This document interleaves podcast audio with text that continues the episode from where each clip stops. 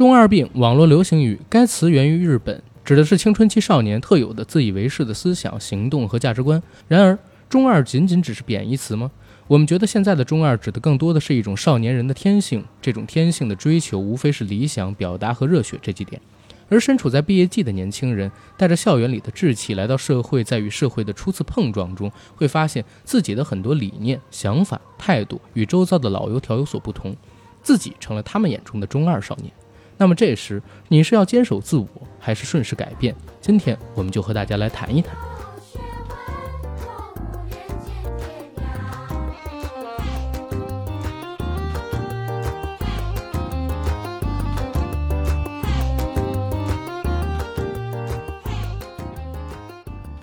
本节目由国酒品牌贝瑞甜心独家冠名播出，喝贝瑞甜心，做你的宝贝甜心。爱你哦，毕业生。Hello，大家好，欢迎收听我们这一期的硬核电台，我是主白干。我是 AD 钙奶。大家好，我是二零四零书店的元英，非常感谢阿甘邀请我来串台。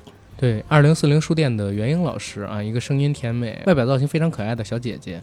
然后呢，也是应我跟 AD 之邀，今天来我们这儿串台。对啊，大家呢也可以搜索一下二零四零书店的节目啊，他们经常会跟大家分享一些有趣的好玩的书籍，而且几位主播呢颜值非常高啊，聊的东西也非常有趣啊。具体的广告我就不再打了，大家自己去搜索。既有趣又深刻啊。好，嗯那今天为什么会把袁英老师请到我们节目录制现场来呢？是要跟大家聊一个毕业季的话题啊。其实大家应该已经从上周三我们更新的优医生的专辑里边听到过了啊。我们硬核电台要做三期毕业季企划，第一期是聊租房，第二期呢我们也想了一个有意思的选题，就是中二是你上辈子修来的福气，所以要请你保持下去。嗯哼，因为袁英老师呢是我近期认识的女生里边，我觉得非常有个性的一位。非常中二的一位非常中二的一位少女。对，到现在病也没好。呃，其实不是病了，中二不是病，我们俩偶尔的时候也会犯一些中二。对我说自己是病是嗯合理的，你们说我是病就不行。哦，那你一会儿就得主聊，跟我们分享一下自己为什么说自己是中二病嗯，啊。可以。我们这期节目要聊的中二，其实并不是大家现在在网络上边去搜的那个狭义词的中二，就是专门指对动漫的沉迷，然后嗯过于狂热的热爱动漫的那种中二。嗯，我们现在要聊的呢是广义上的中二，可能有一点点以自我为中心，甚至有点过于保持自我表达了，然后对自己热爱的某样东西，或者说对自己相信的某样东西过度热爱，嗯导致自己在别人看起来在某些方面有点冒傻气。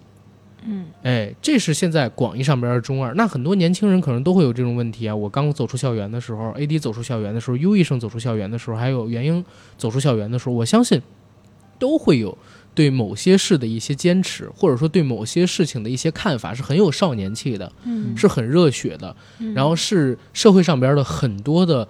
年纪大一些的人啊，或者说阅历很足的人，那些老油条，他们不理解的，在他们看来，我们有点冒傻气的那种，甚至嗤之以鼻。对，所以我呢就想做一期节目，跟大家来聊一聊，我们现在的毕业生听完我们这节目，走到社会上之后，是要圆滑一些，面对朋友的时候收敛起自己的这些热血跟坚持，还是应该在一定程度上保持自己的热血跟坚持，对吧？毕竟。这是你与生俱来的一个性格，然后你保持它和有的时候收敛起它，圆滑一些，又会对你的嗯，人生或者说人际交往有一个什么样的好处，或者说是帮助跟变化。然后我们想借着这期节目来聊一聊，所以把袁英老师请过来也是因为这个了啊。因为袁英老师其实是我最近认识的人当中很有个性的一个女孩子。因为我们最近呢，我和阿甘用了一个类似于 Clubhouse 的软件、嗯啊，这种是一个呃类似于平台的语音聊天室一样的嗯东西，对吧？然后我们呢，呃，见证了几次袁英老师在那个聊天室里面的舌战群儒，对啊、嗯，非常精彩。非常精彩，我们觉得有意思嗯啊，所以就把袁英老师请过。哎，这儿还说一嘴啊，那个七月十号跟十一号，在这个北京大望路狼园有一个播客节，时间呢应该是在下午三点开始。十号跟十一号其实是六日啊，都是下午三点开始。想来的朋友呢，可以关注一下这个播客节的讯息。我们硬核电台和二零四零书店都会出席这次的播客节，然后我跟 AD 呢应该是七月十号全天在，元英你是十号、十一号都在是吧？不不，我也是十号。也是十号在、哦，总之想来偶遇的，想来找我们玩的，大家可以七月十号的下午在狼园儿跟我们一见，对吧？如果嗯晚上有时间呢，也欢迎大家来我们这儿一起喝个酒啊，吃个饭啊。嗯然后，因为我们可能还会请一些其他的朋友过来，你们到时候也可以撺掇撺掇，让他们给自己表演点节目之类的，对对吧？对对对对对啊，然后播客节的事儿说完了，然后还是让袁英老师来说说，刚才我对你的评价准确吗？看你舌战群儒，还是挺准确的，因为我这个嗯人脾气不太好，就是我遇到一些我觉得一听就挺，呃，有辱人格，就是就是跟我的观念相悖的一些那个话的时候，就嗯会忍不住的直接去怼他们。见到一些辈分比较高的人，对，虽然 虽然辈分很高，仿佛也很有，就是我我举个例子吧，就有一回那个。他们办了一个，就是第一个播客聚会，当时给我们发的是一个沙龙，然后在那？哎呦，别提了，跟我们说的是这个沙龙是有吃有喝，大家聚在一起聊天儿。嗯结果我们去了之后，他全程都在讲 PPT。啊，对对都是这样的，都是对。然后我其实对去认识更多人还是挺感兴趣的。嗯结果嗯当我发现坐在那儿去听 PPT 的时候，我整个人心态就崩了，就是因为我特别讨厌开会，嗯就是我连自己公司的会都很少参加。第四个 PPT 结束，然后我以为它终于结束的时候，他嗯们又开始了第二波，就是小圆桌会议，你知道吗？啊是的，是的。然后我抬起屁股就走了，然后走了之后，他们的工作人员就问我：“哎，怎么回事？你怎么走啦？”然后我就说：“因为你们这太不尊重人了。”我说：“什么叫沙龙？我早上起来十一点就开始准备，然后两点到你们这个会场，我连饭都没吃，你就让我坐在这儿开会。我而且我一周就两个休息日，而且我之前刚开始做播客特别忙，嗯，嗯，其实连一个休息日对我来说都很珍贵。嗯是搞什么玩意儿？最可恶的是，播客的沙龙结束之后，大家在群里面都在说：“哎呀，工作人员辛苦了，这个沙龙特别棒。”然后我就想，去你妈！都是些 都是些什么？就是就是干嘛？就是因为当时那个沙龙里面大部分都是一些小博客，就是名不见经传的，很少嗯有这种头部博客在里面嘛。嗯这些夸赞啊，让我当时就觉得很傻眼。然后我就嗯当时觉得说，我离场这个事情非常失去情商。但是我后来想想开了一点，就是有些人他他必须得这么跪着赚钱啊。然后我就觉得说，他们就会像太监一样，整天陪着笑脸儿。大爷，您今天吃的好吗？哎呦，皇上，您今天心情怎么样呀？他们就是得受制于资本，受制于听众，他们前怕狼后怕虎的，才能觉得说自己能在这个社会上生存。就这个我听出来了，就是元英小姐姐呢，很不适合在影视圈工作，不是在点咱俩。来点我俩，昨天你有没有在房间里边听我们聊那个事儿？我我我跟你我我也说一个事儿啊，然后一会儿你说你你的故事跟你身边朋友的故事。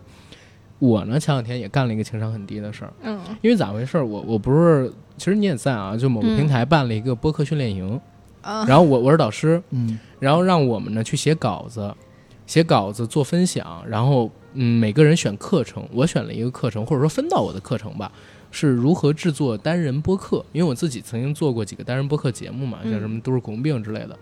然后当时呢，我就写了六到七千字的稿子，我特别认真写的，真的特别认真。然后写了好几版，最后定下来的稿，我还录了个视频给他们发过去。发过去之后跟我说不行，你这个内容太多了，超了。我说超了也没事儿，我要求我内容完整性。他说不行，因为我们合同规定，你只能讲二十多分钟，然后我们给你付二十多分钟的钱，多出来的部分，你如果愿意免费啊，我们这儿可能也不行，因为我们就得拆成两节课，你就挤占了其他老师的课时，你知道吗？就是我愿意免费还不行。然后我说那你们看着办吧，你们帮我修，反正这稿子也是你们审。然后因为我跟他们当时已经签合同，我说你们审。然后稿子他说嗯很很好，因为我里边举了很多实例，你这个东西都很不错啊，都可以用啊，都是这个实打实的接地气的。过了两个礼拜跟我说不行，稿子得修。我说为什么要修？他说我们呢找了这个线下专门做这种讲座的这种呃训练营跟课程的老师，老得到了，对他们看完了之后说你这不是课，啊，知道吗？？说你这是分享，我们要的课程是第一个知识点，第二个知识点，第三个知识点，你一定要细化成知识点，让员工觉得这是门不是让这个学员觉得这是门课才行。哎呦，这人肯定是老九年义务教育出来的，真的，我跟你说，然后当时呢，我就去联系了，比如说那个其他几个也也也是导师了啊，就问了一下他们，我我说是不是针对我，我这有问题？后来发现他们也都是都要求被改、啊，比如说某某 FM 的访谈型播客的老师，然后某某分享时尚生活的书店的老板，他们的课程也都被改成了这个样子。然后最后没办法，因为当时合同已经签了，而且我们也收钱嘛，我们就录了。但是后来在搞这个，我们我们我们在那某个神秘的语音聊天房里边，不是嗯搞这个答疑嘛？嗯然后答疑的时候，我呢跟他们聊了聊，跟学员们聊了聊，我说我放弃我那个视频的署名权，然后我呢今天在麦上我会开放四次连麦，每次我开放最少三个人，你们有什么问题你们直接来问我，然后我是知无不言，言无不尽。但是针对那个视频的问题，我觉得我就不回答太多了。其实我还有一篇六到七千字的稿子，这篇稿子呢，我觉得内容是呃对你们完全有帮助的。你们可以找这个某那个某个平台的人，找这个课程的负责人，跟他们去获取。我跟他们说的这个，然后当天我就把那个文稿给了课程的负责人。然后最近几天呢，就有这个呃学员儿跟我加微信问阿甘老师，你那个课程那文稿能发我吗？就是他们训练营的人根本就没有把我的课程给到这些学员，然后我就明白了一个事儿，我自己呀、多事儿了。嗯我自己是想着，OK，这些学员应该我我心里我有什么，然后我就给他们什么。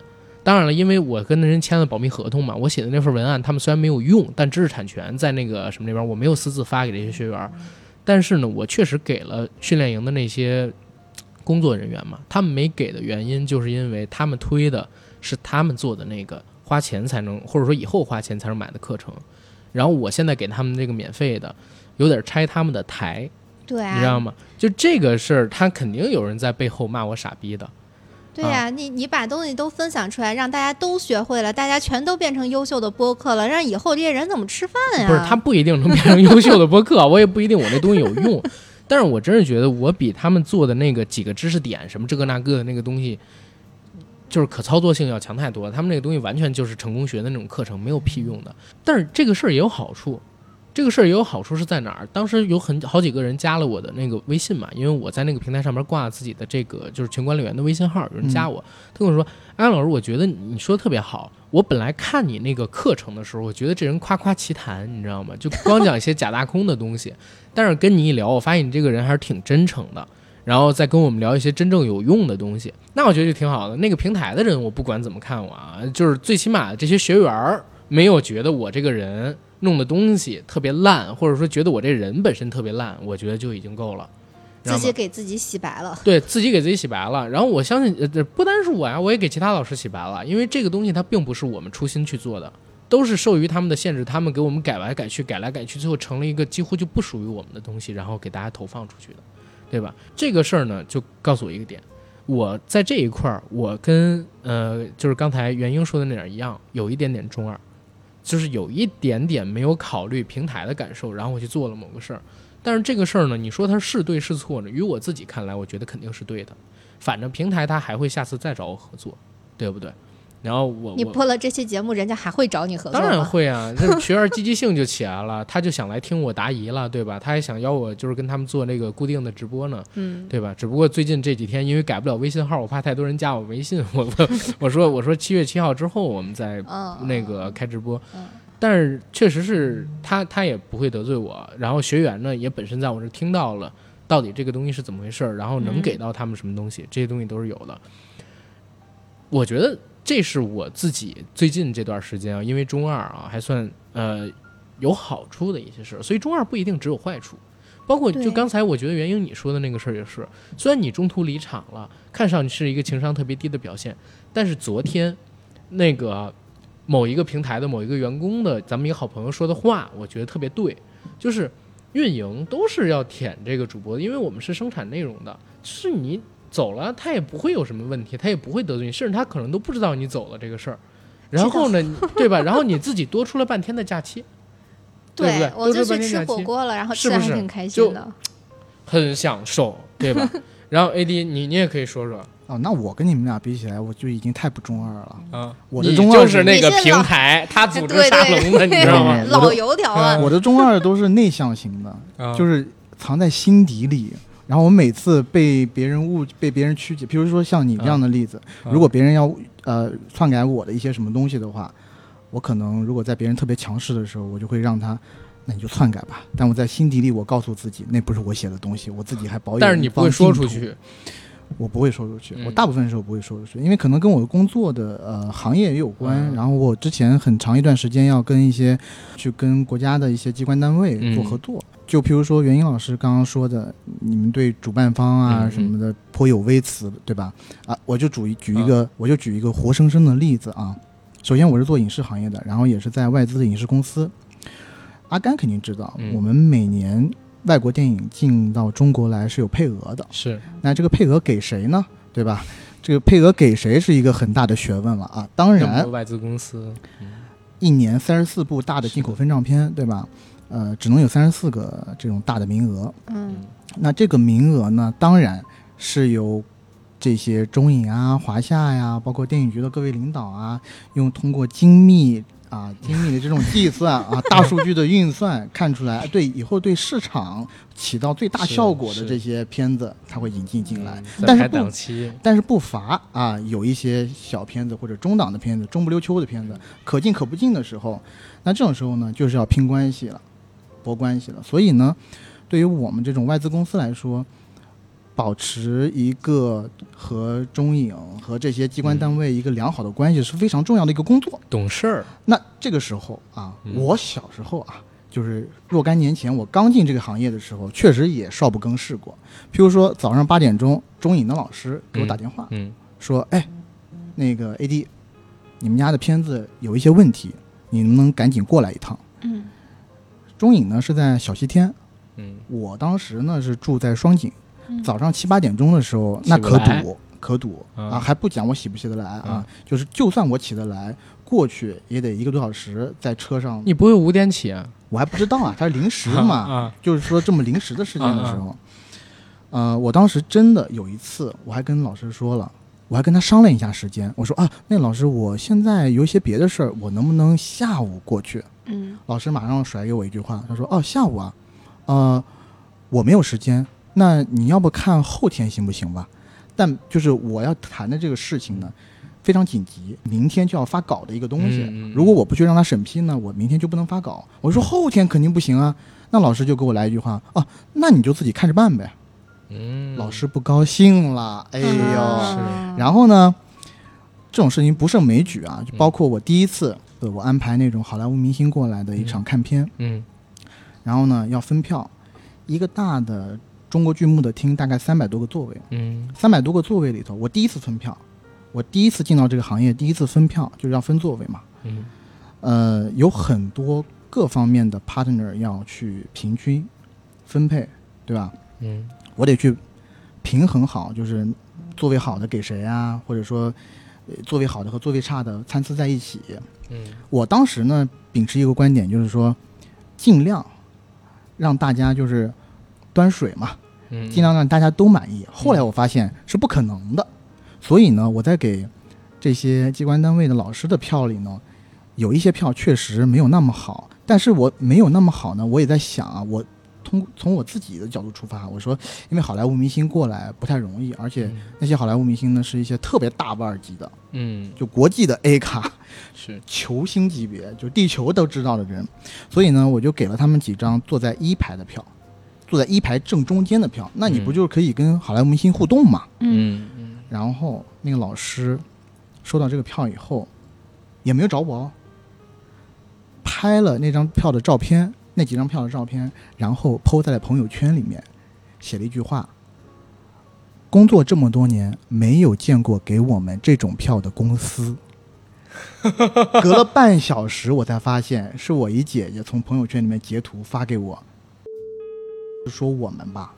哦，sorry，我我讲名字出来了，嗯，浑身冷汗，然后我再打电话去给老师赔礼道歉。我说，哎，老师，那几张票我们给错了，工作人员手底下小孩儿他不懂事儿给错了，你那几张票还我啊，我给你们那个弄几张好的票过去，这才平的事儿。我们每一年啊，外资影视公司要和这种机关单位呢有一次饭局，嗯一般就是开春或者是冬天的时候，那个饭局上面，哎呦，真的是八仙过海，各显神通，你就看着好了。你在那，你吃那一顿饭，嗯你可以学到很多在社会上打交道的手腕儿。我我有一次，AD 给我分享了一张照片儿，是他们团建的一张照片儿。嗯，就他们团建的时候，公司内部就是女竞有多激烈，我就已经知道了。因为 AD 坐中间，雌竞，啊，雌竞左右呢各是他们公司的一位女同事。那两个女同事的拍照姿势，我天啊，啊就实在是太竞争激烈了。然后我 AD 在中间是跟尊佛一样，也不敢往左靠，也不敢往右靠，因为那两个人都得各自发朋友圈，然后怎么样？你那个时候就不中二，你知道吗？不过我理解你啊，我想了一下，如果我们也是跟这种机关单位打交道，嗯啊，或者说就是哪怕不是跟机关单位打交道，如果真的涉及到吃饭的问题，我也会圆滑的。我我没有那么坚持。原因你呢？啊、我我不太清楚啊，我很少去社交，就是嗯我、我我会生活在自己一个很小的圈子里，我这个圈子里面是我刻意去排除掉我不喜欢然后不适应的人或者事，然后他是我我保持了一个很干净的一个状态，就是比方说我的名字不是叫元英吗？嗯其实这个名字是也是一个很中二的一个表现。我元是万物之初，嗯英是人之初，元因就是一切一切如初。这个一切如初是什么意思呢？就是你要表里如一。你的所有的想法和就是不满，包括快乐什么的，全都能没有障碍的表达出来。想哭就哭，想笑就笑，你就嗯要像活得像一个婴儿一样坦诚。哇，我好羡慕元英的状态。如果我跟他一样活成婴儿那个状态的话，就代表着我活成婴儿那一刻，就是我失去工作的那一刻。而且我，而且呢，就是你这孙子刚刚打断我了，我还有一个故事要分享呢。你说呀，对让你说。就是吃饭的时候，嗯我不就说大家可以看到人间百态嘛。嗯嗯我第一次看到啊，就是你要说咱们都是就是外资公司的啊，好歹要有一些水准。嗯嗯但在敬酒的时候，哇，那一刻，啧啧称奇，称赞称奇啊。啊，真的称奇。就是因为我不太能喝酒，你知道吗？然后呢，机关单位有个老师，他也不太能喝酒，嗯他拿着一一碗酸奶就过来了。后来我才知道，他其实是身体有一些病、嗯啊，嗯有一些慢性病，不能喝酒。嗯但是呢，他喝酸奶，我心里想着，你喝酸奶，那我是不是也可以拿一些红酒什么的给你碰一碰？嗯因为是这样，以前那个机关单位过来跟我们喝酒的时候，影视圈啊，嗯，老一辈影视圈的人都特别能喝酒。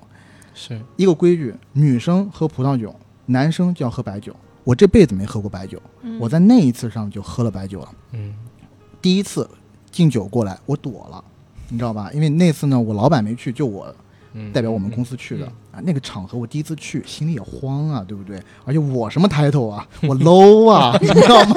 我什么 title 啊？那些人都是一些大老师，你知道吗？大高管。嗯当他们过来的时候，我第一圈我真的 low 了，呃，第一圈我真的溜了。第二圈他们再过来的时候，我说了一句不该说的话，就是我拿着一杯红酒跟老师碰，嗯老师问我一句：“哎呦，你是男的是女的呀？”我说：“我我是男的呀。”男的你手上拿着什么？我说：“啊，那什么，我说我没喝过白酒。”然后老师就不说话了，就把那个酒啊酒杯啊，本来要跟我碰杯的嘛，就稍微拿开了一点。然后这时候，其他公司的几个大哥大姐就过来提醒我，他说：“哎呦，你怎么会说话呢？那个某某总跟你碰杯，你应该拿个白酒来敬他。”然后我马上意识到，哦哦，对对对，是我不敬啊，因为是大前辈嘛。但是我这时候又说了错了一次话，我说：“但是这桌子上没白酒了。”确实啊，就是他桌子上几瓶白酒已经空了，你知道吗？嗯这时候这句话错了，嗯你知道吗？大错特错。啊，为什么呀？那个老师就说了：“啊，我们公司能没酒吗？”你是在说我们公司没酒吗？就故意查我嘛，就故意激我。嗯然后就自己说芋头不好，对，然后这个老师呢，就从别的桌子上拿了一瓶白酒，嗯，拿啤酒的口杯给我倒了半杯白酒，哦，让我一口喝下去。那是赔礼道歉。我一开始我还说哦我很中二啊，我很赤子之心啊，嗯因为我真的喝不了，嗯我就跟他说我喝不了，我跟他说老师我这真的喝不了。他说哦你喝不了啊，那你明年你们公司的片子还想在中国发吗？你这话能播吗？这个不能 播吧？是有有这个问题吗？我当时候给你逼一逼啊，你帮我。逼一逼吧。嗯，反正就说了一句，就可能会威胁到我们明年公司业绩的话，嗯我当时心想，那不行了，没办法了，我不入地狱谁入地狱啊，嗯对吧？嗯我就一口闷了，我这辈子真的没喝过白酒，然后那场面之吓人，就是我本来脸色是正常的，一口酒下去，脸色竟然变得惨白，哦，就是把旁边的那个老师都吓坏了。他们后来是让我主动先离场的，因为那一场酒局到最后，救护车是过来的，啊，就是真的有有私的一个小同学，比我年纪还稍小一点，然后去跟机关单位的人拼酒，也是喝喝多了，他就很中二，是，他就跟人家拼酒，然后拼进医院了。我也刚想说呢，你啊你那不是中二，啊。你那是不懂人情世故，人家那叫中二，知道吗？是是是，然后后来我我也学到了呀，就是嗯譬如说我刚刚不是说嘛，中间有一个老师拿着这个酸奶嗯。去跟我们喝酒，对吧？他喝一口酸奶，大家都要喝酒的，嗯，他喝一口酸奶，抿一口啊、他抿一口酸奶，大家呢就譬如说那些女生，都要把一杯红酒给干了，干了以后，大家异口同声的说出了那一句我到现在都记得的话：什么？某某老师真是海量啊！我当时，我当时真惊了，我当时坐在那儿震惊当场，我说社会就是这样子的嘛，颠倒黑白，指鹿为马。是怪不得你们这个行业的人脾气都非常暴躁，因为平时太压抑了。当时我一出来的时候，我就告诉我自己，我在我自己手上写了两个字“李斯”，我以后就要当李斯，你知道吗？你应该出的时候在自己手俩字儿 low 了，知道吗？以后别这样，low 了，太 low 了。哪怕对你喝一杯你就装醉，哎，你就倒那儿，是你都比你不喝要强。但是说实话，我能说出这种话，就代表我这个人已经太圆滑了，你知道吗对？我应该对你嗤之以鼻，才显得我刚才说的我自己的中二有底气，你知道吗？能刚刚元英老师已经对我嗤之以鼻对，了。所以元英是真的，他保持赤子之心，他叫呃，他赤子之心，然后说自己是一切如初。但是我不，我我真的已经怎么说呢？就是自己到了这个社会上边儿之后啊，被嗯玷污了，变得不那么 low 了，知道吗？哎呀，呃但是你说这个例子，我我觉得也蛮有意思啊，因为我觉得其实很多的这个刚刚毕业的嗯学生啊，你想让他们圆滑，他们不会。或者说他想圆滑，但是不懂一些规矩。哦我之前手底下有一小孩儿嗯过来的时候，就譬如说我们团建，他第一他刚进公司两个月，试用期还没过，嗯，然后要团建，竟然跟我说啊，AD 哥，AD 哥，团建我能不去吗？我说呃，你是生病吗？他说啊，不是，我就不想去，我想跟我男朋友去哪哪哪儿。他还这么跟我掏心窝子的话，嗯当然了，我是觉得他有点傻，但是因为在这个节目上，不是说中二嘛，所以我在这里要说，我是觉得他有些中二了，对吧？第一次跟公司的集体活动，然后竟然跟我以这种理由申请不去，嗯，对不对？你要说你是生病啦什么的都可以，来那你要说光说你不喜欢集体活动，我觉得这个就有点说不过去。是对不对？是，哎呀，我想说，就是在我看来，社会是由人构成的。嗯。这个社会上如果有很多像我这样的人呢，那可能就是大家这个劝酒文化可能就没有了。但如果 AD 哥这样的人越来越多呢，那可能团建文化都都会很 很旺盛。是，但是我我自己其实也想说啊，就是刚才接着我那一点啊，因为很多的人他不懂，对，啊我也觉得不懂。对，他是不懂，但他可能说还不算是中二。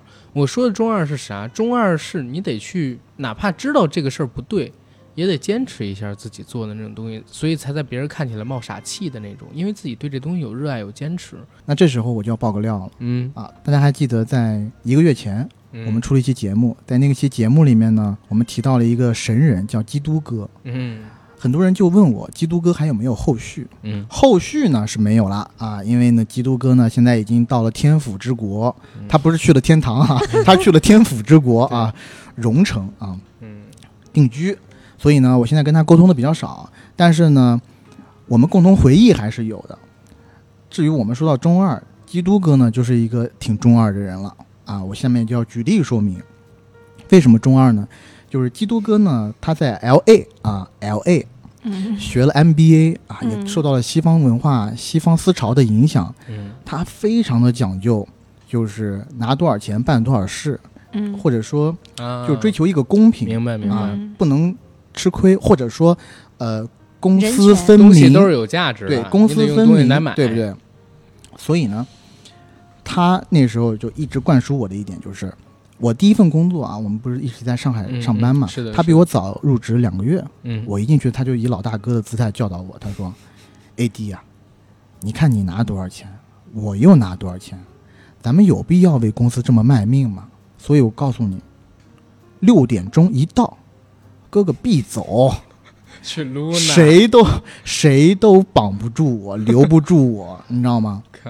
但那段时间呢，因为一五年左右的时候是中国电影市场最红火的那一段时间，嗯。在蓬勃发展。我们那段时间呢，确实工作特别多，嗯。尤其下班以后经常加班是特别特别正常的事情。嗯。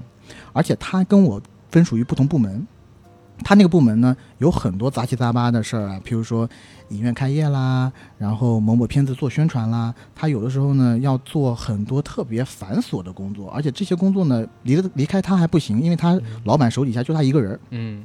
所以老板譬如说下午三点钟派给他一个工作，理论上来讲，他今天做不完就会影响到明天运营上的事。嗯像这种事情呢，如果到我这边来的话啊，嗯我应该就会吃下这个亏，我就对会加加班儿加加班儿做下来，加班是没有加班费的哦。是，啊嗯但在他这里，譬如说有一天，我记得很清楚哦，嗯老板给他布置一个活儿，我当时呢也有一个活儿，他之前还在笑我，他说：“哎，你今天晚上又得加班了啊！”笑了笑，然后三四点钟，他老板给他布置一个活儿，我一看，哎，他的那个活儿的分量很足啊，今天晚上他不搞到九十点钟，他肯定走不了，你知道吗？嗯但是呢，我在六点钟一过，我叫了个外卖，我拿了外卖回来的路上呢，我就看见，哎，他已经从另外一个电梯走了。嗯我说，哎呦，可以啊，怎么就做好了？你知道吗？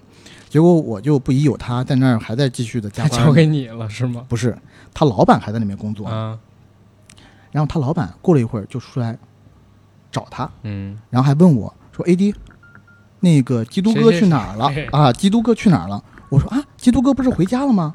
他说：“啊，他怎么回家了？也没告诉我。”首先，这个人问他去哪儿的是他老板啊。嗯然后呢，我就给他发微信，我就说：“哎，你老板刚刚出来找你了。”他说：“哦，是吗？哦，让他找好了。”然后我说：“啊，你老板出来找你，你不要去跟他回应一下吗？”他说：“我老板一个月就配我这点钱，对吧？我至于给他这么拼命吗？”然后他老板，我就清楚的听到他老板在那个在办公室里给他打电话，开头第一句就是某某某，你给我回来。嗯，然后呢，应该是在电话里面就争执起来了。对你知道，吗基督哥说我家装修呢，我得去盯场。哎，他不知道给了个什么理由嘛，嗯反正就没去。最后那天晚上呢，是由这个老板做完的。哇哦后来，嗯。因为明天就就会影响到明天的运营啊，哦，他没有，他如果呃，他如果如果他老板还不做的话，嗯没人明天就是一个事故了，哦，那就是更大的老板就要过来找他们麻烦了。嗯嗯从此以后啊，就他老板就对这个基督哥啊就越来越差，而且会当着我们所有人的面叫他一个外号，嗯。叫不饱和。所以他除了基督哥以外，他还有个外号叫不饱和。是。当着我们面就是就就会说，哎，某某某，你工作态度怎么这么不饱和啊？但是我问一嘴啊，你们公司就不给他开了吗？这老板所以你要听我讲啊，啊就是基督哥是怎么离开我们公司的？啊就是他在这么闲云野鹤一段时间以后，而且他是他是这样啊，不管是忙还是闲，中午午休两个小时时间必须打满。譬如说，我们就算是十二点半吃完饭了，嗯，他也必须要到下面去找大楼的前台小姐姐聊天，聊到两点钟再上去。嗯老板就是他的老板在外面买奶茶进来看到他了，瞟了他一眼，他还跟老板打个眼色，就说：“哎，我再聊一会儿。”他老板再上去，后来他老板真的是治不了他。嗯然后是有一天快下班的时候，下班之前五分钟，他老板说：“你嗯下班之前留一下啊，我跟你谈一谈一些东西。”然后他就去了他老板那个房间里了。他一进他老板房间，房门一关，这边我就看到 IT 就到他座位上去了。嗯你知道什么吗？就他老板把他叫过去，就谈解约的事情。嗯然后这边 IT 在同步的，没有经过他同意，就开始做电脑的一系列手续了。就不管怎么着都得让你走。等他出来，他电脑已经打不开了，嗯，就是密码已经全部换掉了，就怕他把一些重要文件啊什么的给删掉啊，一气之下，你知道吗？嗯然后他就是这么灰溜溜的走的。然后第二天，就是我们公司里的那个群邮件里面的公报说他以个人原因，就是放弃了这份工作，辞职的。但是嗯整个过程呢，因为我首先跟他关系又很好，嗯第二个呢，我又是整个的见证者，OC 了。因为他整个一套运作啊，因为我一当初也是初入职场，没有见过这套嗯就是就是操作，你知道吗？然后我也觉得当时啊，我是觉得挺不地道的啊。嗯就搁现在，我其实也觉得挺不地道的，因为你起码要给人家一个知情权嘛，对吧？然后要给人家一个时间长一点的心理准备嘛。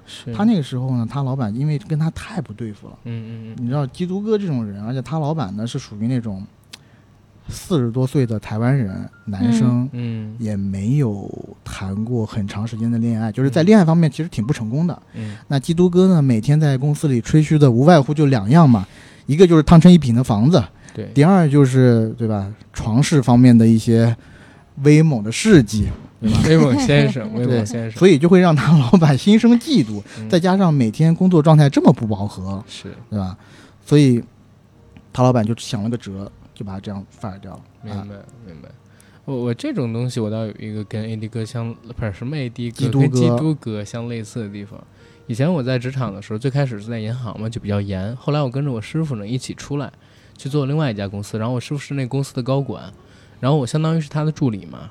然后我自己呢，在进了那家公司之后，因为之前我就跟他私人关系非常好，其实是有点没大没小的。比如说啊，有事儿没事儿，敲他门，进他屋进他那个屋子，然后跟他一起抽根烟，跟他一起聊聊天儿。然后有的时候他不在他的屋子，我呢会自己直接进他的这个办公室里边，在他沙发上坐会儿，泡点茶喝。我觉得你俩这不一样。嗯我觉得基督哥他最大的问题是他缺乏一份责任心，嗯他只是觉得他的责任他的责任心就在我自己舒服上，但是他对工他作对他自己是没有。负责任。对对但是对工不不负责任任，对对对，他这个对工作不负责任，我觉得他有辱中二。是就是中二应该还应该是，如果说我要坚持什么事情的话，我应该把我在负责的所有事情都做好。是，嗯，我是那样，我是到他那儿喝喝茶，我是到他那儿喝喝茶呀，然后抽根烟呀，甚至有的时候我拿手机去他那儿打会儿游戏，当然是完成我自己本职工作，啊而且完成的非常好的这么一个基础上啊，嗯因为我知道我那个领导离不开我，因为下边是基本上我都帮他担了一半儿嘛，然后我才敢这么着。但是呢，我也是因为我觉得，哎呀，我们俩关系那么好，以前他带我入行的，跟我就是师徒关系，我这嗯在他房间里边我抽根烟怎么了？在他房间坐会儿怎么了？甚至打打手枪，不，那倒不至于，甚至有朋友来了，我都会带着我朋友去他的办公室里边。当然，一般是他不在的时候，他要在的话，我就带着去其他领导的办公室里边。没有狐假虎威，就是去聊天嘛。嗯，但是到后你坐在哪儿？你是坐在我没有坐他上椅子上啊啊，我是坐在他那房间的沙发跟客座上，因为我要倒茶嘛。然后等到了，那还有点分寸，对，肯定是有分寸的。但是呢，后来我跟另外一个领导，就是因为跟那个我师傅很熟，跟其他几个领导也都很熟嘛。然后我们有的时候晚上会一起吃饭喝酒。吃饭的时候，人家跟我说说阿甘啊，你犯了个大忌。你来朋友，你有事儿没事儿，你为什么去那谁谁谁的办公室里边待着去？嗯，明明这儿有开放区，明明呢有会客室，你为什么不能去会客室里边待着，对吧？你自己工作是完成的挺好，然后你跟那谁关系也挺好，但是职场里边好几百人员工呢，对吧？人家看着他这领导是做还是不做呀？有事儿没事儿往人房间去，隔一毛玻璃看着你们俩坐那儿，你跟人一块儿抽烟，知道的你是聊事儿，不知道的以为你干什么呢？你干什么呢？其实也没干什么，但是是看见了四角兽吗？你听我讲啊，就当时他提了这个点儿之后，我自己一回想，确实是这么一回事儿。我跟那个我师傅关系好是关系好，但是我相信我每次都去他这个房间里边去溜一溜，他自己肯定也觉得别扭，因为他那么大一领导，下边管几百人，对吧？啊，那些下属的员工看见我这样，在他这个微信上边，其实我觉得是有影响的。对，而且下面的员工应该也会嫉妒你，也会对给你使小绊子。觉得你俩有点什么关系？啊就是这个样子。后来呢，就有这个问题，后边就有这个员工说这个传闲话嘛，说这个呃谁谁谁是那谁给带出来的，然后呢，就每次都给他安排点什么什么乱七八糟的东西，就好像我都拿了什么好处一样。然后有几个和我工作职能比较类似的同事，他们就自己形成了一个小圈子，当然跟我表面上关系都还不错啊，嗯但实际上我自己感觉自己有点被孤立。嗯啊，这就是因为我自己想的太少了。其实这也是一种中二。我自己觉得，哦，我们俩这关系好，其他人都应该理解，但其实不是所有人都理解，他们就会觉得有问题。是不是因为啊你俩关系好，然后他呢就给你多分点什么东西，给我们这边多安排点重活儿之类的？然后你这儿有点没大没小，你这个领导是不是他本身领导能力就是这个样子？然后呢，跟所有人都没有微信这个样，就是其实影响还是挺大的。就是有的时候中二，我发现不仅仅是对自己有影响，关键是你也会对别人有影响。对，我觉得中二好像主要是影响别人吧。是吗？对呀有这样的例子。对啊，嗯因为因为中二的他的前提肯定是自己很舒服，嗯，就各方面都是为自己创造一个舒服的环境，但这对自己。呃，就人特别自我的时候，难免就是会给别人造成一定的麻烦，或者说影响别人的呃利益也好、嗯感受也好啊。嗯我觉得一定是这样子的。嗯，对，因为中二按照刚才那个说法，他应该是先想完成自己心里边达到的那个状态，嗯然后在完成这个状态的时候，不太顾虑其他人，或者说没顾虑其他人嗯啊，在想什么，在做什么。是。的，是的，所以其他人会觉得哦，你挺别扭，或者说看你有点冒傻气，有点不能理解你、嗯，啊。所以从这个角度上面来讲，就是中二肯定是有负面地方的。但是你们有没有因为觉得就是做中二时或者有中二的这种点给自己带来好处的呢？我我好像是一直是中二的受受惠者呀，就是对，我觉得挺好的呀。我我就觉得就是元英很真性情啊，然后也聊得来啊，然后包括听了你们节目，我觉得也挺好玩的呀。然后你们什么玩笑都敢开，然后什么乱七八糟的，就是就是我觉得蛮有意思的这个小姐姐。对，对我觉得，我觉得总的来说还是肯定就是能吸引到更多的同类，然后就就像我刚才说的，就是能把自己的圈子打磨得很干净。然后自嗯己在这里面其实是很放松的。我其实是用中这个所谓的这个中二给自己打造了一个舒适圈。那我肯定相对来说不会说就是像 AD 一样，在一个比较就是赚钱比较多的公司，然后可能在物不不不质生活赚钱赚钱也不多，赚没有钱也不多没有没有没有，挺多的挺多的。对吧？就是可能在物质层面没有呃没有什么特别好的收获，但是在其他的方面，就是就是有一种就是小康即安的一种感受。嗯嗯，这是嗯还有什么好处？想想，嗯，还有一个好处就是，我觉得我永远不会得呃憋出病来。抑郁症什么的。对，就是基本上我有什么事儿就会直接就跟人家说，而且我发现啊，就是其实我是否是一个中二的人，还是一个圆滑的人，其实并不影响我的朋友或者说我的圈子的一个总量。就是我的呃，哪怕我去每天去跪舔别人，我。的朋友，或者说我能呃遇到的人，别人对我的评价，呃的好坏，其实都还是那样子的。就是没有什么本质上的改变。那我为什么不在一个我自己真的觉得舒服的圈子里面活着呢？就是我、嗯我是现在的这样的一个我，呃，也有人讨厌我，也有人喜欢我。嗯那我做另外一种人，我做个舔狗，那肯定也有人说，哎，舔狗这这狗舔的不错。然后也有人说这是个舔狗，这是个傻逼，就是都是一样的，没有什么区别。嗯，其实有区别，就某个平台的人会喜欢你。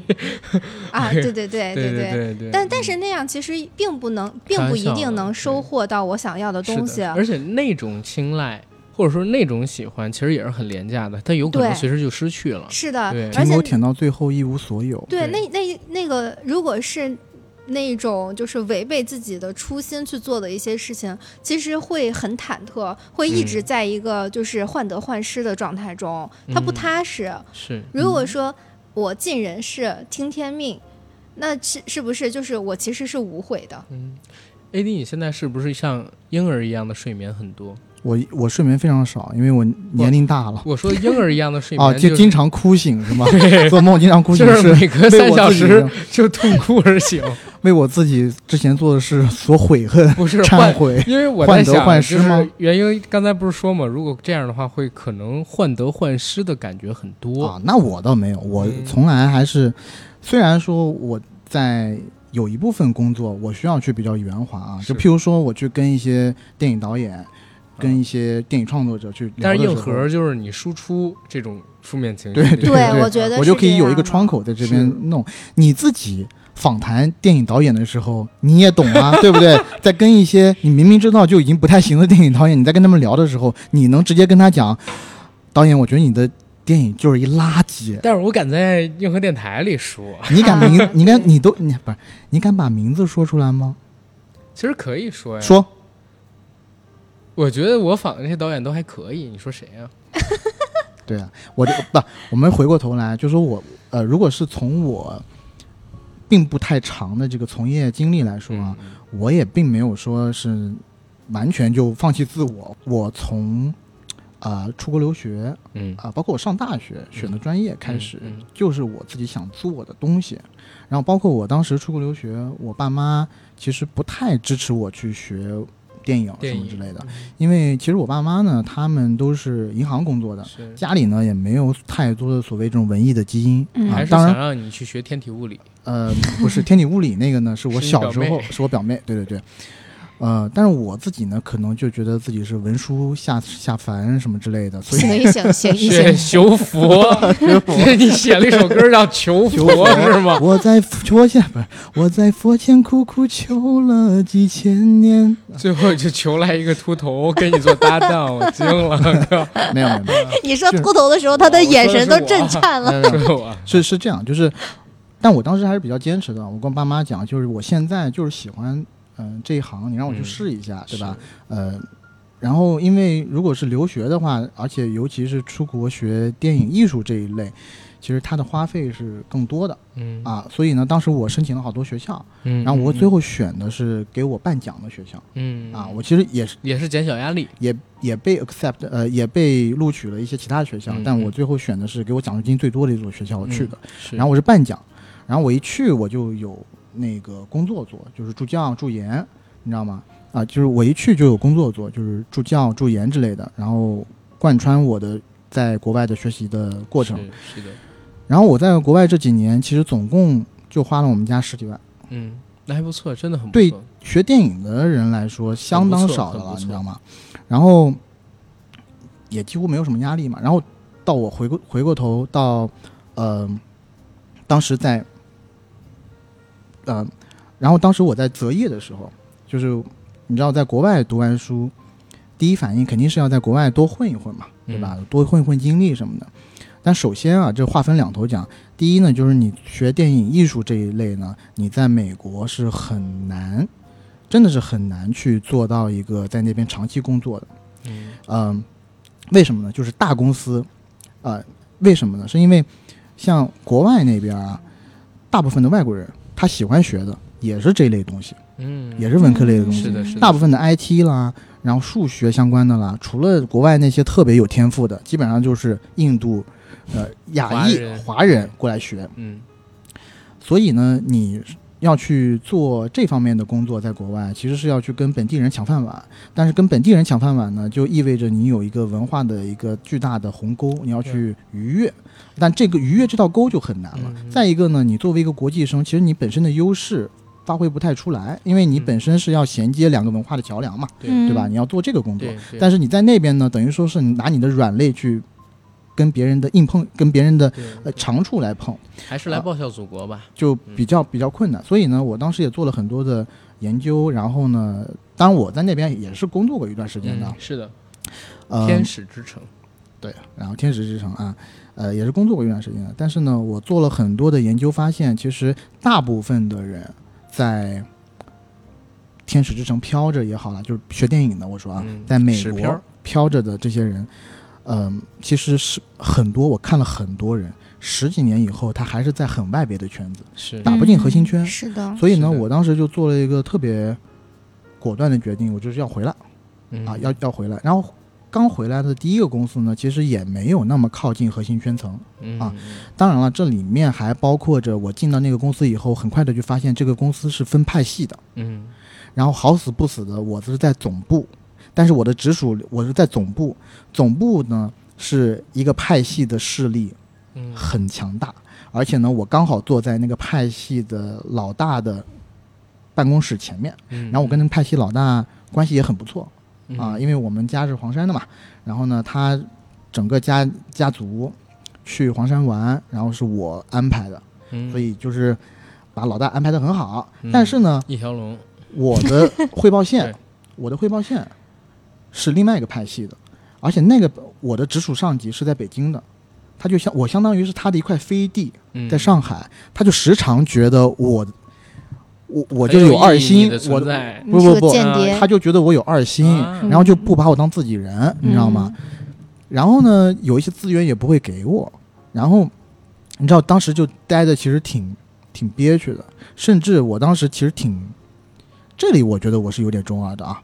我当时跟那个我的直属上级打了几次电话，就做这就以这个问题做沟通，我就直接问他，我说你是不是把我觉得我是对方的人什么的，嗯，就讲这种话。但是当然了，我觉得一个是你进这个公司不长，二一个呢你是长期的在，呃，怎么说，身在在曹营嘛，嗯对吧？嗯他作为汉家，他肯定觉得我不能信你的嘛。然后其实严格上来说呢，那老大他有更紧密的核心圈的这个电影圈的资源。嗯，但当时他就把把这扇门给我关了嘛，所以我当时跟他沟通了一两次以后，我就觉得这个地方我不适合待下去。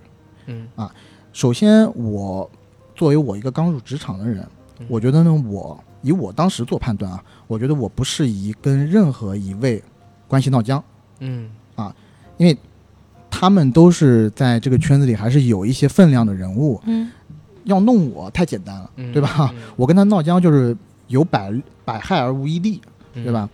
但是呢，我也觉得我没有必要去做这个站队，对吧？站站队这个动作就很蠢了。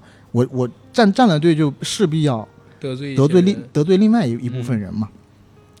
还有一个就是我当时的工作也不是我真正想做的工作，离真正的电影本体还是稍微有点远，嗯所以我当时就瞅准机会，就跳到另外一个公司去了。但当时我跳过去的时候，还挺呃，还有一些那个引引领起的一些波澜吧，因为我本来到上海工作的时候是 L A 那边总部的一个 S V P 把我介绍过来的，然后过去以后呢，就是中国这边的一个老大给我新公司的国际的老大写了一封邮件，就是说，因为我们当时啊是我和我老板一起跳到那家新公司去，嗯。就等于将就就等于说那家新公司一下子从我们这边挖了两个人，但是呢，他没有他发那个邮件，但是他发那个邮件里面没有说我老板的任何事情，就我后边老板，嗯。就我新公司的老板，我不知道你们听没听懂啊？嗯。不是我，不是我北京那个老板啊，明白明白，嗯，然后我，然后我第一家公司呢，就给第二家公司发个邮件，就说，哎，我们现在知道了，你们从我这儿挖走了第二个员工，请你停止从我们这边，他用了一个英文单词叫 poaching，就是 poach，p o a c h，偷人。请你们从停止从我这儿偷人，就是这个词其实用的挺重的了。而且我当时一进去的时候，我老板还给我，我现我当时的老板还给我发了一个邮件，说北美那边的老大问，就是 AD 是个什么人？Who is this guy？就是他重要吗？为什么对方公司人会给我发这个邮件？就是就还是引引了引了一些波澜的，呃，哎，但这个好像跟这个故事没什么关系，是吧？嗯。跟中二没啥什么关关系。是的是的，对对，不，我觉得 我觉得有关系，因为我刚才听了 AD 这个故事，我觉得他其实最后从事电影挺难的，从他学这个电影，然后一直到做到现在这个工作，中间其实是有很多次机会离开这个行业的，是的，然后也有很多，嗯，怎么说呢，阻力。对然后阻止你进入这个行业的。但是你可能是因为一直喜欢这个东西，然后你就坚持下来，这也是一种中二。而且而且还有一个就是我的上一份工作，嗯，其实我最我最想做的就是制作这块儿的嘛。是而且我在美国学的也是制作，是，但我在上一份工作呢，做的其实是国外电影在国内的发行。是然后呢，其实做到后期，呃，我其实已经做皮掉了，嗯甚至后面有大概半年多的时间呢，其实嗯我竟然在公司里准备 GMAT，我竟然还想出去读个 MBA，、嗯。因为我觉得好像我去做我如果返回头去做制作有点太难了，因为，譬如说我在我当时也是在外企嘛，嗯，我在一个外企，我要去到国内的公司做制作的话，其实我不太有太多，我其实我当时没有太多的优势。嗯。然后从外企跳到国企的话，意味着我的收入会减掉很大一块儿。是。啊、因为国企你知道，在当时来讲，工资会打一个折扣的。嗯但对于我来讲啊，我首先我当时的工资也不是很高啊，但是嗯再打一个折扣的话，我真的觉得承受不了六千三的房租嘛。对 对对对对，你上期不是说六千三是房租吗？是因为我在北京第一次租房的时候就是、呃六千多的房租嘛，是然后我觉得承受不了，而且家里也没有 W。对这里要说一点，电影圈很多人真的家里很有钱，有所以他根本完全就是为了兴趣在意做把握还对是不把握，对，但是我长江。但我不是啊。我当时也是经过很长时间的挣时间的挣扎，就是等了大概有五六个月吧，我也一直在看机会，嗯啊，刚好就有这么一个机会，一个空缺出来，也是在外企的一个制作岗，嗯，然后我觉得特别好，对，然后我去跟就是争取了面试机会，跟老大面了两轮吧，然后老大老大就要我了，然后我现在做到现在，所以，嗯，这也你要一个就是还是也算是一个还是比较坚持吧，我觉得就是包括我身边的有很多朋友，嗯最近有一些求职上的困扰或者是困难，我都会以我的例子去来鼓励他。我就说是，当时我也很迷茫，当时嗯我也在怀疑是不是要坚持什么的，但我想来想去，我觉得我学了这么久，我为这个梦想努力了这么久，我不应该放弃。对。可能就是像很多那故事里面讲的一样，你都已经挖了九十九下锄头了，就差最后那一就差最后那一下，你就可以嗯挖出金块了，你就放弃了。是对不对？然后我就一直想的一点就是“船到桥头自然直，柳暗花明又一村嗯，我”，很坚。持就是胜利。对对其实这这种例子很多。我记得我最开始做自媒体的时候，因为当时我跟 AD 的环境差不多，也是在一个单位里边就已经待得很舒服了。然后当时我也在考虑要不要读 MBA，因为我领导那个时候刚读完，然后他有那边的一个资源，当时好像是最后一批全日制的 MBA 嘛，当时好像，嗯然后我就特别想去学。就在那个时候，然后当时有一个契机，就是和我那个时候的女朋友做了这么一个 呃自媒体，然后呢就发现没有六日的时间了，周围的人也不理解我到底在干什么，因为第一我不是学这个传媒专业的，对吧？第二呢，本身还有本职工作，你要六日去录去剪的话，相当于你就没有六日了。嗯啊，你就没有跟他们一起去玩的时间。那很多时候人家会说，哎，阿甘周六一起。我说不好意思，周六约了人录节目。他说你这节目有人听吗？尤其是家里边的人，其实也不太理解。但我一直想说啥，就是因为我从小就特别喜欢这方向的东西。嗯你比如说遇到过什么事儿？小的时候，如果电视上面在播一个电影，比如说 CCTV 六在播一个电影，那我跟我母亲还有家里边的一些人到另外一个亲戚家啊，比如说去吃饭，大家该走了，但是我就要强行把那个电影看完，然后才能从他那个家里跟着我母亲他们一起回我自己的家。然后如果有一群朋友来我家玩儿，本来我们我们是打游戏，或者说看一些碟，或者说聊天儿，或者说玩一些其他的东西。看一些碟为什么要笑？但是呢，如果就比如说我真的遇到过这个事儿，当时是我第一次看到那个导火线，嗯就是甄子丹零六年的那个导火线。我是跟我小学的发小，我们一起约到家里边，本来要去玩那个当时新买的一个电脑上面的一个单机游戏，我忘记是啥了。我知道，然后我无所谓啊，当时呢。我看 可能也玩过啊，玩过沙滩排球啊什么的。但是当时电视上边播到那个的时候，我就不行了，我就一直在盯着电视看，他们说什么我都听不见。然后直到那个电影播完了，然后他们可能人都觉得我是不是有毛病？为什么中间不理他们？然后就有这样的情景。包括小的时候，你知道前两年看不去年看那个天堂电影院，为什么我还看到后边痛哭了？你知道吗？嗯，我就是那个不被理解的那个爱看电影的小孩儿。你就是多多。多多，我啊，算了，不说了，有点恶心人。但是确实，他这个东西就是不被人理解。但是没办法，你喜欢这个东西，那当时做你会觉得 OK，没人听也无所谓，对吧？就是嗯想弄这个东西，我就乐意。但是你后来当它变成一个工作之后，你会发现哦，如果当时自己，比如说没有这份热爱，没有这个坚持，没有当时他们看到我不理解的那份中二，对啊，你现在也不能年入百万啊。没有那个八千万的梦了，反正是，对吧？袁英，你知道那八千万的梦吗？哦，我知道你昨天不跟我说了吗？哦，七年内八千万那个做梦对你要七年赚够八千万，提前退休，我我 我还要开房间问谁有招让我挣这八千万啊，然后然后来一大堆人给我出招，出什么坑蒙拐骗偷、吃喝嫖赌抽这样类型啊，吃喝嫖赌不算，那都是花钱的，对反正就是坑蒙拐骗坑。但我觉得最嗯有效的一个招就是一大哥说的，一进来就说那个阿甘，你可以直接去安定了。那我惊了，那我是真惊了。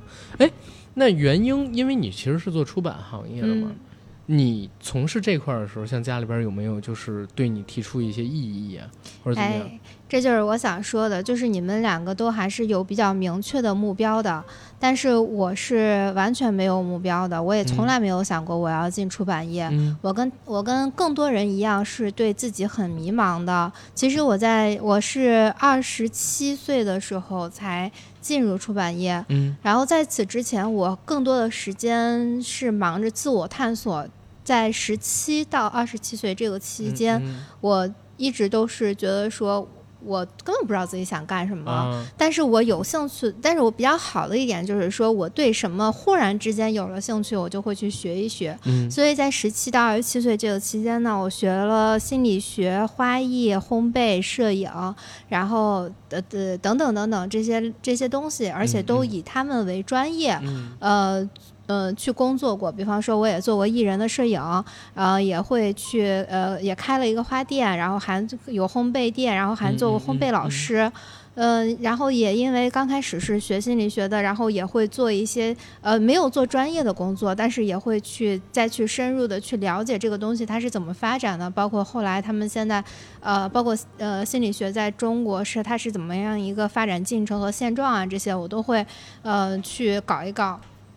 就是我觉得我是花了很多很多的时间去认识我是谁，我想干什么，我要呃我在呃，其实，在三十一岁之前都并不确定我到底想干什么，包括然后我二十七岁的那年，然后就、呃也自己去国外。呃，生活了两年，嗯就什么都没干，嗯别人都得说你出去你得有目的啊，但是我嗯没有，我就是去呃感受了两年别别的国家的文化，也没有工作，也没有就是天天就跟街溜子似的，就在在那玩儿。那个时候有人就是有人会说一些对你不理解的话，或者觉得你比较冒傻气，或者说比较中二，或者说浪费时间吗？哎，这点倒是还好。我一直以嗯来收到的反馈都是说，呃，你很厉害，你想干什么就干什么，而且你都嗯能干成。这是其实我在刚开始的时候，肯定也会有人说你不要去学摄影啊，这这些东西你又不知道它是怎么样的发展，你这不是浪费钱吗？然后或者怎么怎么样的。但是嗯我从来不听这些，我就是觉得我想干我就要干，我也我也不在乎它最后会带给我什么东西，我就是想尝试，我要去了解这个世界。嗯因为我相信，只有我做了足够多的事情，这个世界反弹给我，呃，一个信息，我才能知道是什么样子的。其实可能确实是在二十五岁之前。去学嗯这个，包括我还做 做艺术什么的，这一些一定是会被身边的一些人去呃去阻止的，呃，是但是他们的阻止真的没有任何的用处，而且我会我又是一个呃老互联网冲浪选手了，就是我在做这些事情的时候，嗯嗯我其实会实时的抛到网上，然后呃，其实就能实时的收获到陌生人的称赞和夸奖，甚至他会羡慕你有勇气去做你想做的事情，然后我就在他们的这些鼓励中。呃，一步一步往后走。当我从呃从国外回来，然后又重新进入出版业的时候，然后我就呃很明确的知道自己想要干什么，自己想要什么样的人生。呃，但是我没有家里人这个困扰，其实，嗯、就是嗯呃，包括我身边的朋友，他们都会觉得说啊，我我是一个很独立的人，他们也默认我是一个无论是呃作为一个什么样的身份都能活得很好的人。呃，他们就不会说有什么疑义，更多的会问，哎，你最近在干什么呀？就是这样，仅此而已了。甚至他们会更多的来，呃，找我倾诉，然后找我给他们呃抽丝剥茧，去找一些真相什么的。嗯，关于他们自己的真相，因为很多人他是没有时间，也没有精力，或者说呃没有那个习惯去剖析自己，或者说自检自查之类的。我可能作为一个外人，可以能更好的帮他们呃看清楚一些东西。对，其实我们现在的这个节目，它针对的是毕业的年轻人嘛，嗯，对吧？刚才我们其实聊了两种方向的，嗯，或者说广呃两种方向广义上的中二，一种呢是对，嗯，比如说人际交往啊，或者说这种人情世故的，嗯，不熟练，或者说不了解，然后引起来的这种，比如说冲突、矛盾，或者说是误会，然后让自己吃了点小亏，这是我们从呃，比如说受到教训这块儿总结出来的。然后再有一块儿呢，是刚才我们从自己的身上就聊了聊，就是我们保持对自己热爱的东西的那份坚持，在别人看上去可能不理解甚至冒傻气的那种中二给我们带来的好处。现在回过头去看啊，嗯，然后我想在这儿呢，就问一下，你们觉得保持中二到底是好的还是坏的？给我们这期节目的受众，这些刚刚步入社会的年轻人一点建议。我觉得凡事都要有一个度，就是如果他物极必反嘛，对吧？如果你太中二了，那我觉得是有点问题的。太中二就可能就有点太以自我为中心，这个呢，就呃，我觉得不光是不光是为别人，不光是给别人产生一些困扰，可能对自己的未来的发展也没有什么好处。然后，如果你一点中二都没有呢，呃，我觉得也不行，那就人云亦人云亦云，随波逐流，对吧？就是这种，我觉得也活着挺没意思的，是，对吧？我觉得人应该去了解自己，了解自己所处的环境。其实与中二不中二这个东西不重要，关键是他要，嗯、就是要要确定自己的一个优先级。其实就是如果嗯说它的优先级是嗯人性上的什么东西，那可能它这个路要难走一点。如果它的优先级是比较就是现实层面的一些，也许它就是另外一个发展方向。是。嗯其实我自己总觉得，嗯，就是我们在讨论中二的时候，或者说讨论这个事儿的时候，我们要分成两个方向去看。啊、就是肉体和就像我灵魂，不是不是肉体跟灵魂，哎，其实还真的有点对，差不多了是肉体和灵魂啊，肉体跟灵魂，嗯但是讨论肉体跟灵魂太谢谢熊深刻了。二老师。对，所以我们从头来过啊，嗯从头来分析。嗯，我们从刚才那块儿说，我们讨论人际交往中的这种，比如说中二人情世故上的这一种，嗯，然后还讨论对自我坚持的理想上边儿这种中二，嗯对吧？你说，不好意思，我很想插一句，嗯，你因为你听到你说人情世故，我就很想说晶晶老师那句话：哪个？人情世故，你帮我，我帮你，什么鬼片儿呀？你不帮我，我还帮你。我跟你说，一下就我帮你，low 了，就弄知道吗？我，就正想升华一下呢，我靠！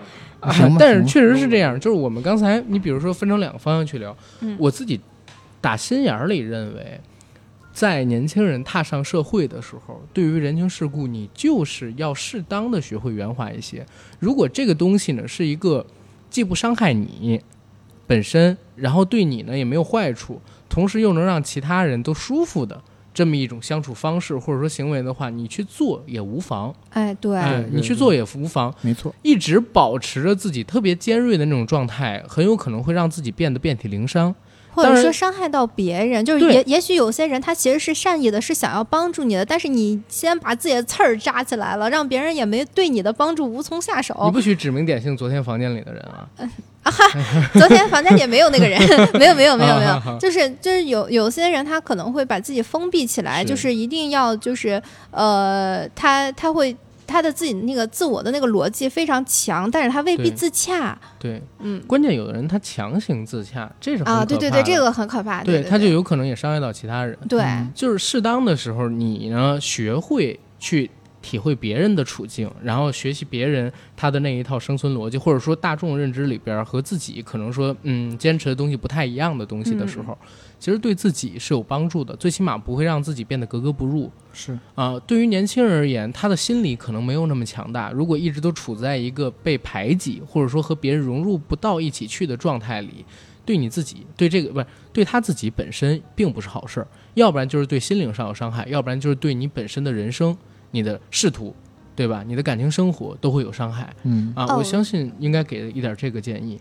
哦，对，然后我还想补充一个，人在十八到二十五岁这个期间，是在心理学角度上讲是叫青春过渡期。嗯就是这是最后一个能让你，就是这是不能说是最后一个，反正就是它是相对来说就是一个你三观在重建的一个，嗯或者说在确认的一个时期。基本上我们为什么说看有些人他从三十岁或者六十岁，他都是一个模样，他都是呃废物点心也好，他都很很励志也好，嗯其实那是因为他二十五岁，呃，就是十八到二十五岁的这个期间已经就是定型了，这是一个定型期。嗯所以在这个定型期，你是一个什么样的生生活态度？你遇到什么事情的时候是一个怎么样的反应？你是一个什么样的看法？其实这是很重要的。对比方说我们在呃，如果说在那个职场上觉得说，哎呀，大家都在害我，或者说我的职场上就是都是一群王八蛋，他可能就是他可能从啊从二十五岁开始到。呃，到四十多岁，他在这个职场上都不能找到一个比较舒适的状态。所以，如果说在刚入出职场的第一年，然后遇到了一些就是自己不能理解的事情，就是尽量去跟前辈或者说你你觉得比较幸福的人，你去跟他探讨一些，呃，可能他的观点未必对。呃，如果他的观点让你感觉到舒服，让你觉得认同，嗯，你你其实建立一个这样的呃三观也是可以的。对，而且我还想引申一点是在哪儿？刚才我们说了两个方面嘛，嗯刚才我说这个方面你可以适当性的去嗯改变一下自己，或者去学习一下。而另一个方向的这个中二，我觉得是要坚持的。甚至我有的时候会觉得，如果你为了完成更大的那个理想的情况下，你在坚持那个大的理想的中二的时候，你可以适当的牺牲小的理想的中二，给你大的那个理想去服务。你比如说我我我之前聊到我自己做这个自媒体，我特别喜欢，这是我大的理想，我为他而中二。嗯，然后在这个的过程当中，我也做了。妥协的部分，对，我也会有妥协的部分，但我知道我的妥协是为了我更大的这个理想在服务。我愿意因为这个嗯大的理想去妥协，我坚持我大的这个理想，所有东西都可以为他而不也不能说所有东西啊，就是很多并不是那么需要我去坚持的东西，是可以为我这个大的理想而去服务的。就是越王勾践，对，越王勾践，其实咱们大家都是对越王勾践了。其实应该是这样子的，就是嗯，有的时候不要太去计较小的事情，因为这这就好像一个剧本，它的那个大纲是那个样子就可以了，它中间有怎什么样的跌宕起伏，其实真的不太重要。嗯你只要你的结局是你就是你奔着那个结局去走，而且你这。但很多事情都讲究天时地利人和，你不光是自己努力，有的时候是吧？嗯如果天不利人对吧？相处对对，这这个都说不准的，所以你就管好做好你自己手里的就可以了。因为我自己真的是觉得我我这个大的理想给我带来极大的快乐，嗯。但是它的前提是因为我坚持了，我在这段时我在这个事情上边我中二了，嗯。然后小的事情上边我没有中二，然后是因为我要给我这个大的理想去铺路，嗯知道吧？嗯是要去给他铺路，然后完成我那个更大的目标。所以我觉得年轻人可以先设定一个目标，这个目标是你坚持你喜欢的那个东西，你哪怕显得中二一些也没关系。那你呢，在完成你这个目标的道路上边，你也要适当性的保证自己可以得到一些人的助力，融入其他人的圈子，给自己完成这个大的目标去做努力。完成那个大的中二目标的时候，真的很有幸福感跟成就感，然后你也会在这条路上过得很快乐。嗯，所以就是回到我们这个节目的这个主题上面来，就是如果你有一个能让你愿意一直中二下去的一个特别大的理想，或者说哪怕不是大的理想，就是你特别愿意为之奋斗、保持热情的这么一个事儿，真的是，上辈子修来的福气，嗯，对吧？对，是说的非常好。对。然后我们这期节目其实就可以到这儿了吧？可以了好吧。，好吧，谢谢大家，我是阿甘。我是 AD。我是元英，